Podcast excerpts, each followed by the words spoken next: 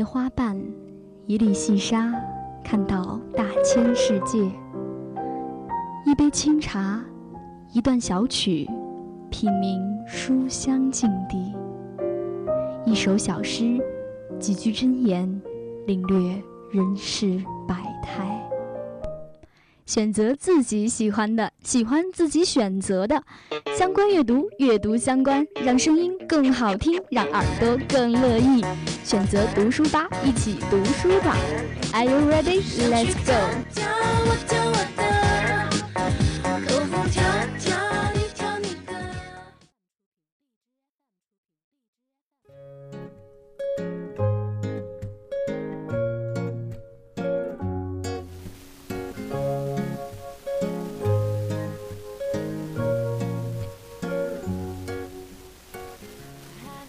北京时间的十七点零五分，欢迎您继续收听 FM 九十五点二浙江师范大学校园之声。这一节又到了读书吧的时间了，我是主播甜甜。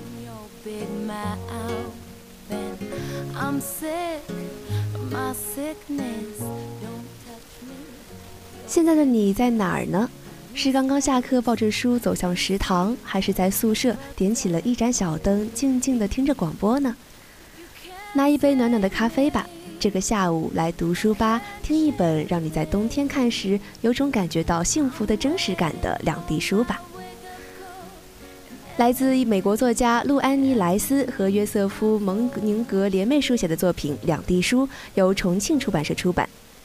在第二个板块“书通有道”中，本期节目将给大家带来《我脑袋里的怪东西》《活着为了讲述》《无可无不可王国》等书。还有我们的最后一个板块“观读”，有关阅读不止于读书。本期资讯：乡愁依然在，不见白头翁。一段音乐过后，让我们进入今天的读书吧。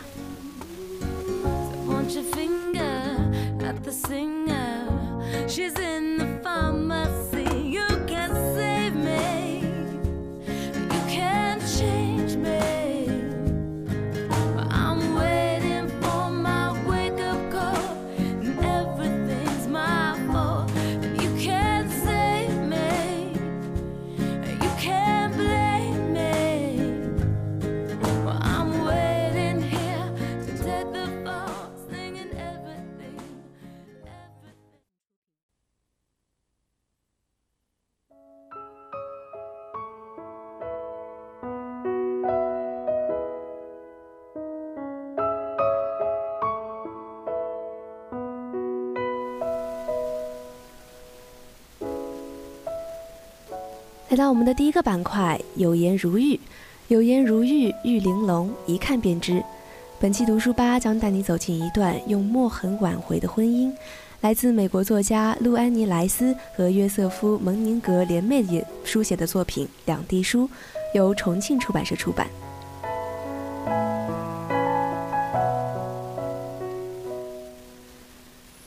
的开始便是介绍了萨姆和妻子哈德利大吵一架之后分隔两地的背景。萨姆写第一封信时，他已经抵达了一个叫做莱卡星的钓鱼营地，那个飞机能够飞到的最远的为冰雪所覆盖的地方。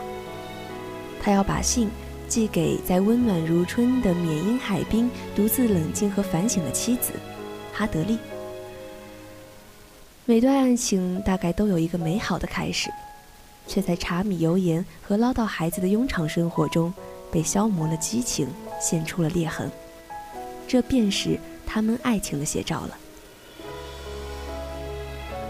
儿子保罗在一次飞机坠毁事故中意外丧生，这更是令萨姆和哈德利本已摇摇欲坠的婚姻濒临崩溃的边缘。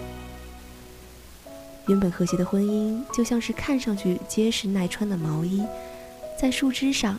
轻轻勾出一根线，然后一针一线拖散，直到溃不成形。保罗似乎是联系萨姆和哈德利的最后一根线了，而现在，连这最后一根线也断了。萨姆执意要去飞机坠毁的地方——阿拉斯加山林看一看，而哈德利却反驳他不该去那个害死儿子的可怖之地。于是。萨姆和妻子哈德利分开了办理手续一东一西。本以为一窥到底分道扬镳的结局却因为这次的分离而出现了反转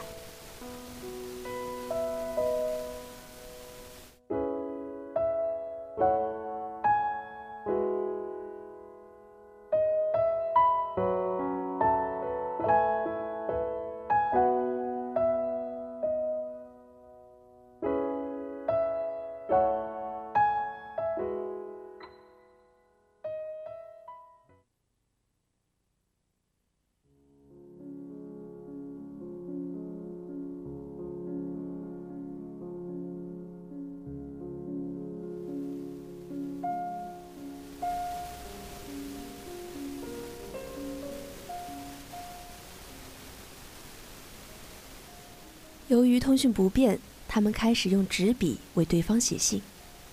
萨姆在从莱卡星寄来的第一封信中写下了现现在的生活，并对之前婚姻中的问题和两个人之间的局语表达了愧疚与歉意。他感觉到这是一种有效的沟通，并开始不断地给妻子写信。他在信中给妻子介绍新认识的朋友格斯、玛莎和辛迪。他的笔下是林肯小木屋、佛蒙特式的火炉，还有哈德逊湾牌的毯子。萨姆给妻子介绍自己最亲密的雪橇狗虫妮和佩妮，还有在阿拉斯加丛林里搭雪橇车新奇刺激的体验。在这场前往儿子丧命之地的旅程中，他试图找到毛衣最开始被勾断的那根线。萨姆曾经想起第一次见到哈德利的场景：一个女孩扎着法式辫子，身穿黑裙子和高领毛衣，容光焕发，骑着一辆带有车把闸的英国自行车，在普索维登斯的街道上颠簸而去。他怀念以往甜蜜融洽的相处，还有与儿子保罗的快乐时光。这些温暖美好的回忆，夜夜梦回。却因为被掺入的无数玻璃渣子刺破而兀然惊醒。萨姆在信中向哈德利坦诚地分享在阿阿拉斯加生活的感受，也解释了过去屡次发生口角的原因。在他眼里，醉酒后的哈德利变成了另外一个女人，没有了他最初爱的样子。哈德利和丹尼尔过分亲密的接触，也让萨姆感到难堪和自尊受挫。他甚至和别的男人谈论儿子，而对真正的父亲感到反感。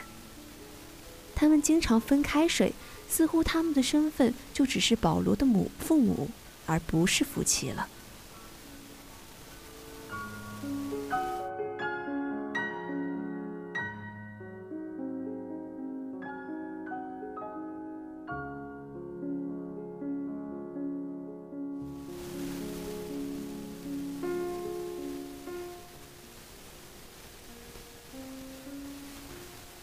萨姆坦诚直白的态度得到了妻子同样诚恳的回信。哈德利解释了关于丹尼尔的误会，也说出了萨姆狂热于冒险和工作带给他的担忧和苦恼。他为曾经质疑和不信任丈夫的行为感到悔恨。他总是随性汲取缅因海滨的风光，去到每一天的人和风景。他怀念那个令人一见倾心的少女。也发觉自己已在不知不觉中丢失了所有的闪光点。意外中，他们得知儿子保罗和女友朱莉曾经有过一个孩子，并流产了。保罗选择默默地承受这一切，甚至曾经因为太痛苦而去过修道院，可作为父母的他们，居然一无所知。保罗的女友朱莉羡慕他和萨姆的婚姻。朱莉告诉哈德利，在他看来，他们在一起的样子总是显得那么完美，这正是他和保罗想要在一起的样子。此时此刻，哈德利突然发觉自己幸福而不自知，因而想要竭力的寻回那些丢失了的爱。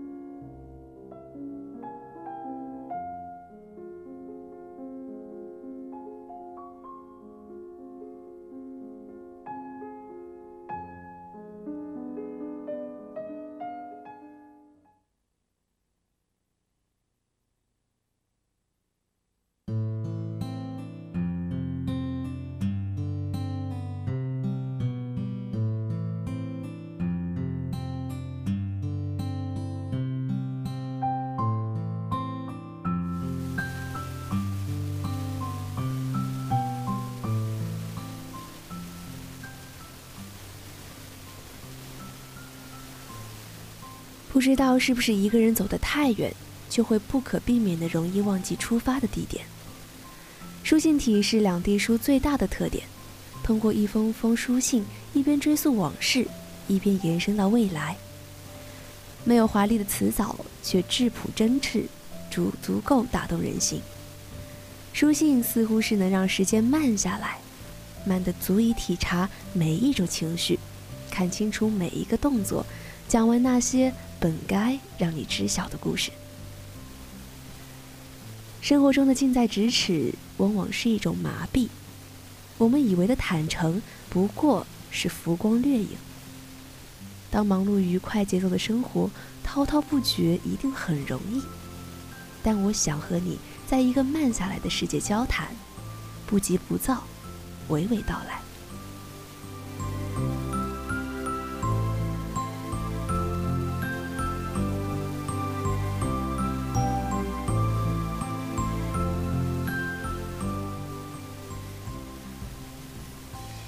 其实，无论是鲁迅与许广平先生的两地书，还是这部由美国作家书写的两地书，都令我们不自觉地想起木心先生笔下的“从前慢”。从前的日光变得慢，车马邮件都慢，一生只够爱一个人，读来便觉得特别的浪漫。或许也只有用墨痕渗透纸背，才能愈合一些伤痛的心灵吧。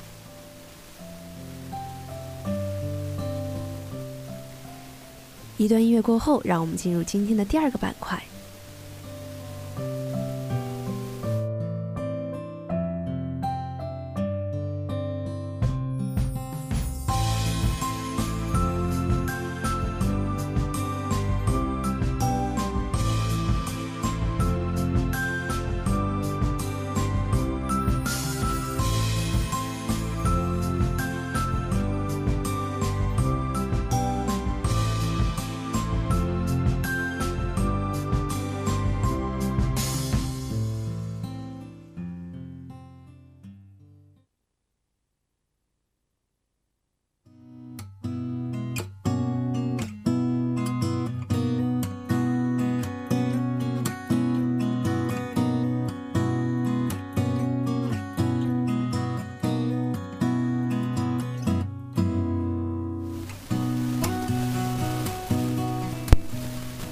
来到我们的第二个板块，疏通有道，各类新书铺晒小路上，敬请期待。本期节目将给大家带来《我脑袋里的怪东西》《活着为了讲述》《无可用无不可用》等书。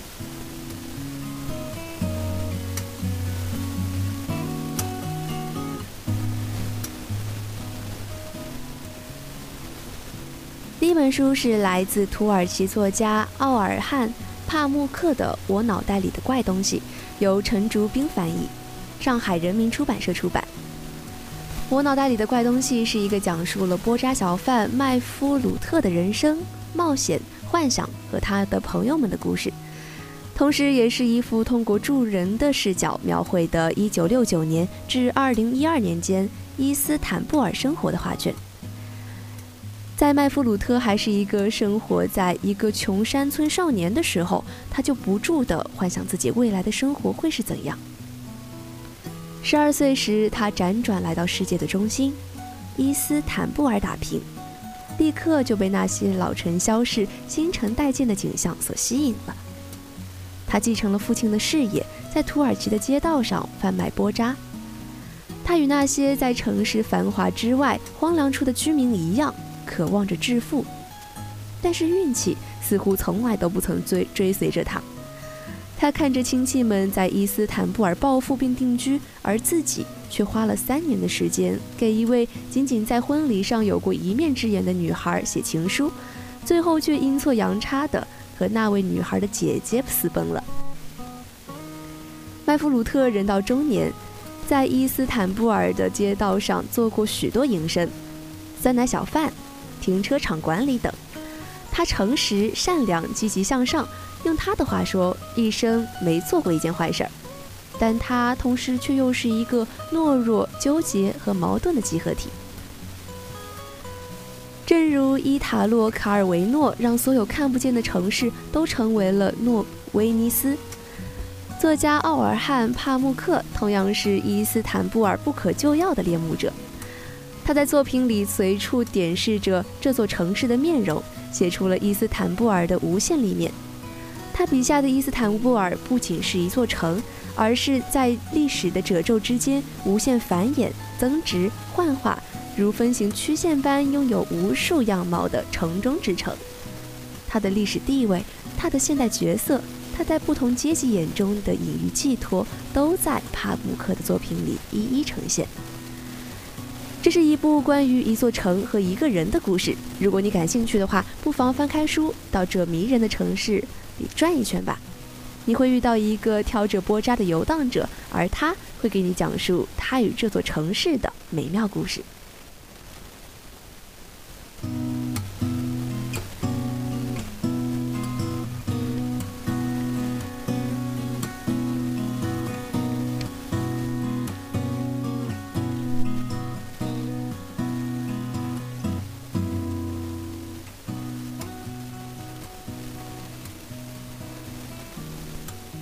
书是来自哥伦比亚作家加斯亚马尔克斯的《活着为了讲述》，由李静翻译，南海出版公司出版。要么写作，要么死去。他是加西亚马尔克斯一位举世闻名的文学大师，同时他也是一个爱讲故事的孩子。这部《活着为了讲述》是加西亚马尔克斯唯一的自传，这一次他要亲自讲述自己的故事。下个月我便二十三岁了，我逃过兵役，义无反顾地每天抽六十根劣质香烟，天黑了就随便在哪儿凑合一夜，前途一抹黑，生活一片糟。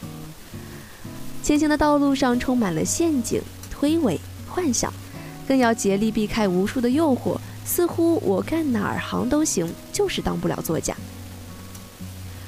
二十二岁的最后一个月，陪母亲回乡卖房子。这不仅是这本书的开篇，也标志着马尔克斯文学生命的开始。从那时起，儿时所有记忆深刻的人与事、贪婪的阅读经历、身边各种奇特的现实、向权威和成规挑战的勇气，将他带入了写作这个甜蜜而痛苦的陷阱。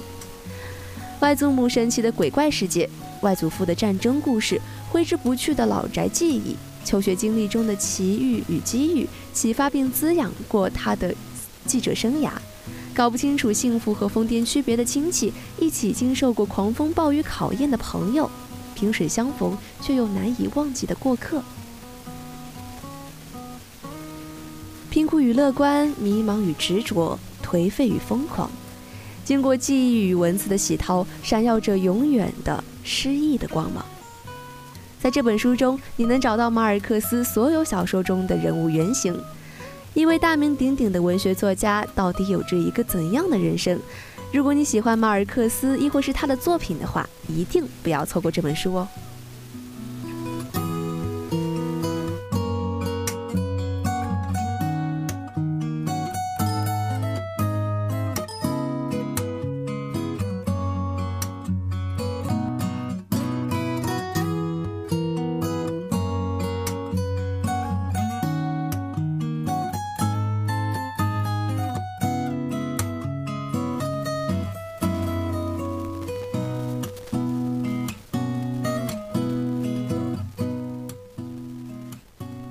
本期书通有道的最后一本书呢，是来自汪若的《无可无不可王国》，由北京联合出版公司出版。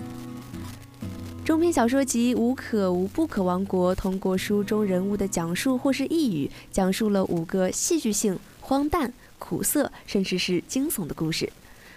这五个故事的人物之间存在着微妙的联系，他们中有由于童年经验而对异理想异形。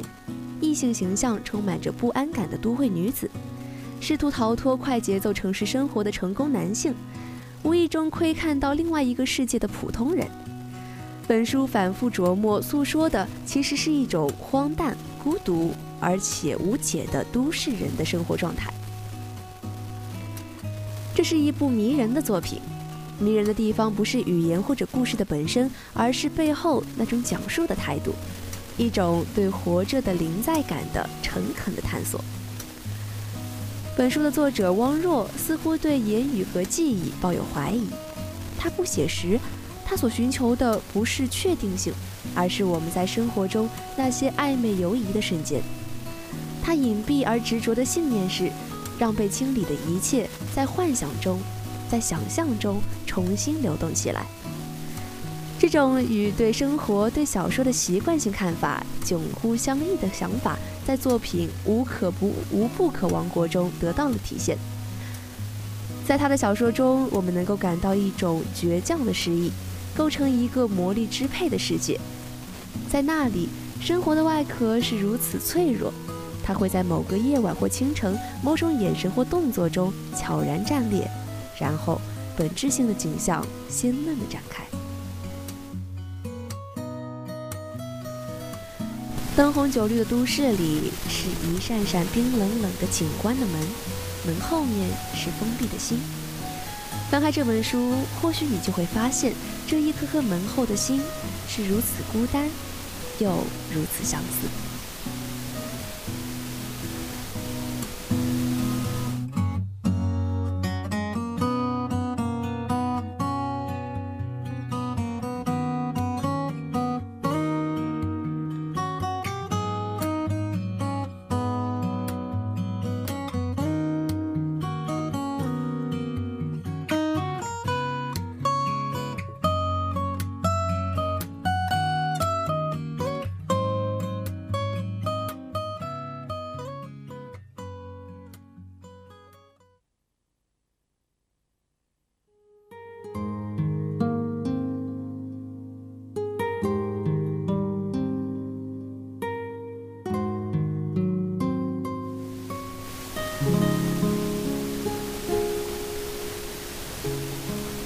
来到我们的最后一个板块——观读，有关于阅读不止于读书。本期资讯：乡愁依然在，不见白头翁。十二月十四日，台湾诗人余光中病逝，享寿九十。原先只以为是天气多变、气温偏低，到医院检查后决定住院静养，不料疑似有些小中风，肺部感染，转进加护病房。旅居在外的女儿们也从国外赶回来，谢绝采访。结果一天之隔，这位作品多选入课本文坛的璀璨五彩笔就过世了。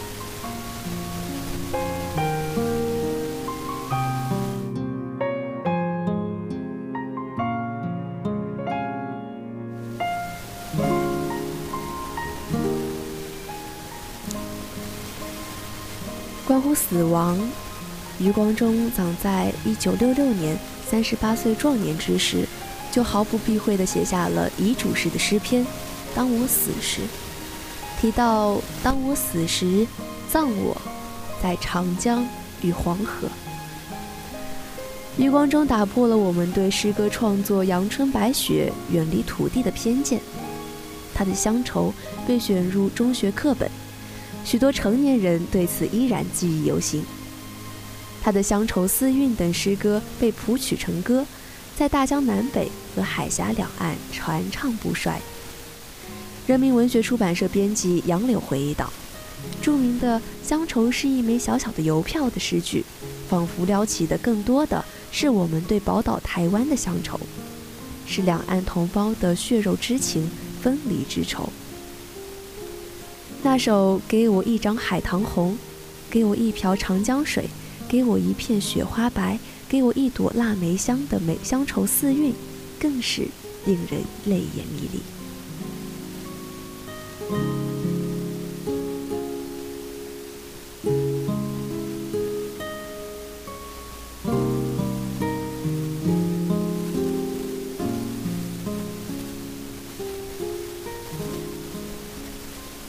台湾还是在大陆，余光中都是非常有影响力的诗人。他几乎贯穿了百年新诗的发展历史，他的诗歌也开启了两岸文化密切交流的先河。在文化交流和台湾现代文学方面，他都已经走进了文学史和诗歌史。他的诗歌创作偏重古典浪漫的审美情趣。语言典雅、简洁，富有音乐性。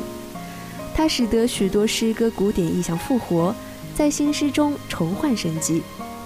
余光中的诗已经成了诗歌界中的路碑了。而今，余光中这位受到文坛大师梁实秋称赞，右手写诗，左手写散文，成就之高，一时无两的九十岁年台湾诗人走了。不是躺在黄河长江之边，而是在浅浅的海峡的另一端。乡愁依然在，不见白头翁。愿他在另一个世界，没有那一弯乡愁，仍能梦见人生的光亮。于老，您慢走。